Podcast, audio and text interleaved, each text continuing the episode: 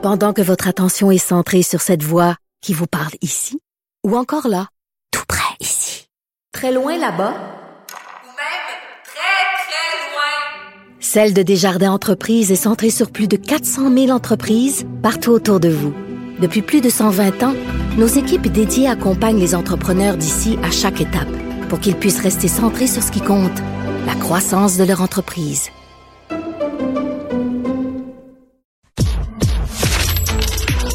Économie, finance, affaires, entrepreneuriat.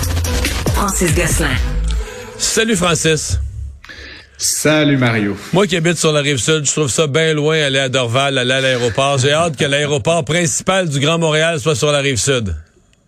Ben oui, ben Saint-Hubert, euh, here we come, comme on dit euh, Mario.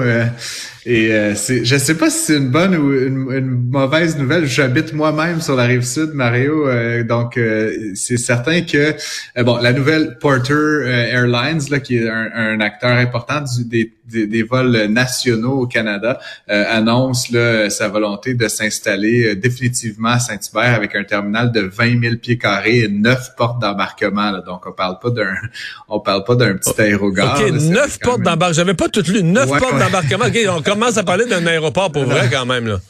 Ouais, ouais, effectivement. Et donc, pour l'instant, euh, euh, Montréal-Trudeau a le monopole des vols internationaux pour la région de Montréal. Donc, à court terme, ce serait exclusivement pour des vols certainement à destination de Toronto ou d'autres euh, régions là, comme l'Ouest ou l'Est canadien.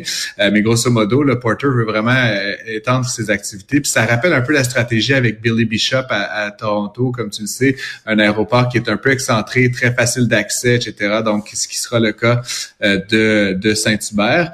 et donc, euh, c'est intéressant parce que forcément, tu sais que dans la région de Montréal, on a ce traumatisme du deuxième aéroport. ah oui, hein? Euh, Je sais pas pourquoi. Pour, ne pas... Ne, ben, ouais, c'est ça. Euh, sauf que dans ce cas-ci, il n'y aura pas d'expropriation. L'aéroport est déjà existant. Il y a déjà les infrastructures. Donc là, effectivement, on ajoute un nouveau terminal, mais ça ne changera pas substantiellement. C'est quoi, c'est quoi l'échéancier de Porter? Euh, pour l'instant, il n'y a pas d'échéancier. Le projet, euh, je pense que c'est signé. Ça va être annoncé officiellement là, et il semble avoir vraiment tout l'alignement des astres de la ministre à la maire de la mairesse pardon de Longueuil, euh, Catherine Fournier, qui sont vraiment derrière le projet. Et parallèlement à ça, Mario, faut rappeler qu'il avait été annoncé, euh, je crois l'année dernière, là, euh, que euh, les vols commerciaux seraient interdits la nuit, hein, ce qui avait mené quand même à toute une échauffourée avec Chronos Aviation, là, qui est un des un des transporteurs qui dessert beaucoup de municipalités là, comme Bécomo, la Gaspésie, etc., qui eux ont signé un bail de mémoire de 40 ans. Et un des gros avantages qu'ils voyaient à Saint-Hubert, c'est qu'il n'y avait pas de couvre feu et donc là, euh, tout cela est devant les tribunaux actuellement. Je ne sais pas si Porter va se plier à cette intention-là ou non, euh, mais ça, ça serait à partir de 2024, le Mario, que ce couvre-feu-là serait euh, en Mais donc, du, Montréal, ben, du Montréal, je devrais dire du Saint-Hubert, du Saint-Hubert, New York, par exemple, ça, il pourra pas faire ça. Pas à court terme, mais après, là, ça va impliquer une intervention. Si on souhaite, si l'aéroport de Saint-Hubert souhaite faire ça, ça va impliquer une intervention du ministre des Transports du Canada. Donc là, c'est un autre niveau d'approbation. Et puis, je te garantis que l'aéroport Montréal-Trudeau va se, va se battre bec et ongle pour garder son monopole dans la région de Montréal, ce qui est, ce qui est normal, évidemment. Euh, mais effectivement, ça pourrait éventuellement être permis. Euh, c'est les mêmes appareils qui desservent euh, ces, ces destinations. Parce que Porter, je je l'ai, je l'ai pris une fois sur Toronto, mais j'ai l'impression, tu sais, moi, mettons, mon, mon impression, là, c'est que Porter, ça va juste à Toronto. Tu entends les gens qui prennent Porter, il me semble qu'ils vont toujours, c'est vraiment toujours du Montréal-Toronto. est-ce que tu peux aller à Vancouver avec Porter? Est-ce que tu peux aller à Edmonton-Calgary? Euh, est-ce que tu peux aller à Halifax? Peut-être juste... Ou peut-être qu'on pourra, peut-être qu'ils vont, vont, vouloir développer leur marché s'ils ont un, un aéroport. C'est une, euh, une, question d'appareil et d'autonomie, Mario. Donc, essentiellement, le Porter opère principalement des turbopropulseurs, des Q400 et autres appareils de cette nature-là. Puis donc, le, la distance maximale est limitée. Euh, mais je crois qu'ils se rendent jusqu'à Calgary, puis de l'autre côté, le Nouveau-Brunswick, sans difficulté. Mais Vancouver, c'est peut-être un stretch un petit peu. Là, donc, euh, écoute, je suis vraiment pas un spécialiste de, hmm. de, de consommation énergétique aérienne. Mais euh, tu entends beaucoup parler de Toronto parce qu'actuellement, Porter offre pratiquement un vol à l'heure à destination de Toronto. Donc forcément, en termes de volume, c'est la euh, destination la plus fréquente. Euh, mais mais c'est c'est il y, a beaucoup d'autres destinations. Puis à partir de Montréal, effectivement, on peut aller dans plusieurs destinations américaines de proximité comme Chicago, New York, etc. via des vols de Porter aussi. Une fausse publicité. Je sais pas si tu l'as vu passer, Mario. Je voulais juste euh, la commenter rapidement. en fait, c'est une annonce que j'ai vue passer euh, sur les médias sociaux aujourd'hui.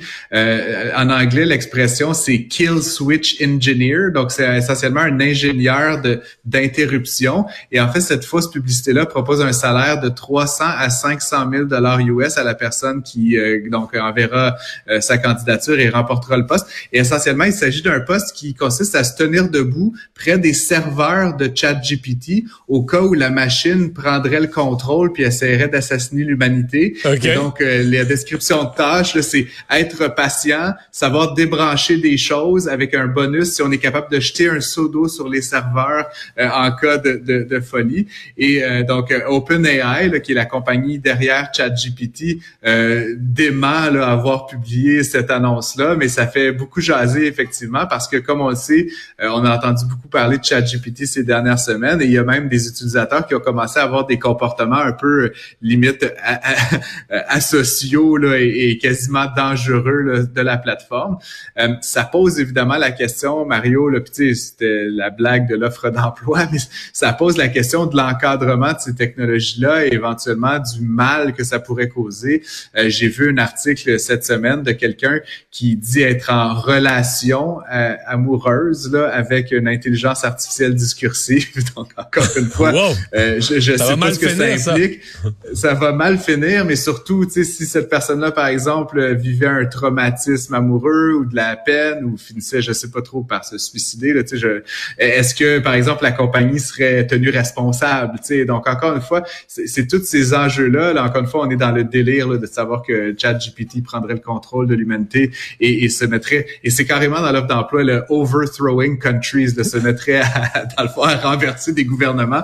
Euh, mais encore une fois, à une échelle un petit peu plus proche des individus et, de nous deux, euh, quels sont les impacts? Que ça va avoir, par exemple, si ChatGPT donne une mauvaise information ou un mauvais conseil médical ou des, des éléments comme ça qu'ultimement, on voudrait peut-être s'assurer qu'il y ait quand même un certain nombre de limites.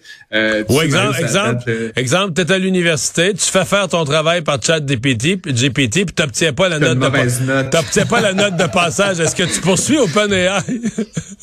J'avais pas pensé à cette alternative-là, mais bref, tout ça pour dire, ça pose quand même la question de la responsabilité ultime de ces plateformes-là. Puis encore une fois, c'est ultimement une blague euh, qui a été mise sur les médias sociaux. Je l'ai moi-même partagé euh, euh, sur LinkedIn et il y a un de mes amis qui m'a envoyé donc une réponse à ça en disant qu'en fait cette pub-là, elle aurait été faite par ChatGPT et que toute personne qui va y répondre va être assassinée dans l'heure. Donc faites attention là, si vous voulez ah, C'est peut-être un mécanisme d'autodéfense de l'intelligence artificielle. Les États-Unis qui ont annoncé d'autres sanctions contre la Russie. Je sais pas si ça veut encore dire quelque chose à cette étape-ci. Ben c'est c'est oui certainement. Puis c'est surtout euh, euh, intéressant Mario parce que les, les sanctions qui s'ajoutent là je crois que c'est à partir d'aujourd'hui en fait ça a été décidé aujourd'hui euh, inclut donc plusieurs métaux stratégiques euh, dont l'aluminium. Puis j'en parle parce qu'effectivement comme tu sais le Québec est un, un producteur important d'aluminium à l'échelle mondiale. On a vraiment une capacité de production importante ici. Et donc les États-Unis ont annoncé qu'ils vont imposer un tarif additionnel de 200% sur l'aluminium Donc, essentiellement, euh, ils vont interdire sa commercialisation. Je ne vois pas qui paierait euh, trois fois plus cher pour la même quantité. Euh, ça va avoir des implications, Mario, sur, la, sur les prix de beaucoup de choses. Hein. Comme tu sais, l'aluminium est une composante importante dans tout, que, que ça passe de, l'alimentation à la fabrication automobile, à plusieurs composantes d'infrastructures institutionnelles et commerciales. Et donc, c'est certain qu'on souhaite punir la Russie, puis c'est quelque chose que tiens activement, mais en même temps, ça risque de créer de l'inflation sur plusieurs des marchés. Puis encore une fois, je pense au marché de l'automobile qui, qui utilise énormément d'aluminium dans la fabrication. Et donc, si on enlève une capacité importante de production, ça risque de faire augmenter le coût de l'aluminium sur les marchés, sur le London Metal Exchange, et donc de se traduire par des prix plus élevés pour l'ensemble des consommateurs mondiaux on a tout à gagner, évidemment, au Québec de continuer à soutenir cette activité-là. Puis je sais que tu as reçu euh, Jean Simard cette semaine. Ouais. Qui parlait justement là, de. Ben, en fait, c'était sur la question. Ouais. sur la question. Est-ce que parce que j'avais vu des reportages qui disaient que l'électrification, là, tu sais, de la décarbonation par l'électrification de notre industrie d'aluminium, euh, c'était pas faisable parce qu'entre autres, les alumineries de Rio Tinto étaient trop âgées. Et Jean hmm. Simard dit, ben écoutez, c'est pas vraiment ça. Il dit, de toute façon, il dit, les nouvelles technologies, il dit, c'est tellement différent que c'est pas, c'est pas juste comme changer les vieilles cuves, c'est carrément sur les mêmes terrains industriels, il faut construire une nouvelle usine, là qui, c'est complètement une autre technologie, puis c'est carrément une nouvelle usine. Et il dit donc, notre production tombera jamais à zéro. Là. On va pas arrêter de produire. Là. Mm. On va pas arrêter de produire, démolir, construire une nouvelle usine, puis recommencer à produire dix ans plus tard, parce que dans ces dix ans-là, quelqu'un d'autre va s'être accaparé de nos clients, ça va être accaparé de notre marché. Fait qu'il dit, dans le fond, on va continuer à produire, on va construire en parallèle une nouvelle usine, puis on va fermer la vieille quand la nouvelle va produire la bonne quantité. Là, et donc, donc c'est un faux problème. En gros, c'est un peu ce qu'il disait. Donc lui croit qu'on peut arriver à une, une, un aluminium au Québec qui soit vraiment zéro, euh, qui soit carboneutre, qui soit zéro émission, et donc qui a une valeur ajoutée. Mais donc, dans ce contexte-là, comme je le disais, les, les, pressions mises sur la Russie, puis éventuellement sur la dimension verte de l'aluminium, puis on sait que dans certains pays comme la Chine, l'aluminium est également produit avec des usines alimentées au charbon. Euh, ben c'est certain, encore une fois, que à la, à la confluence de ces deux dynamiques-là internationales, le Québec a vraiment euh, une carte à jouer. Et encore une fois, c'est une très bonne nouvelle pour notre industrie locale. Francis, bonne fin de semaine. Toi aussi. Merci, bye bye.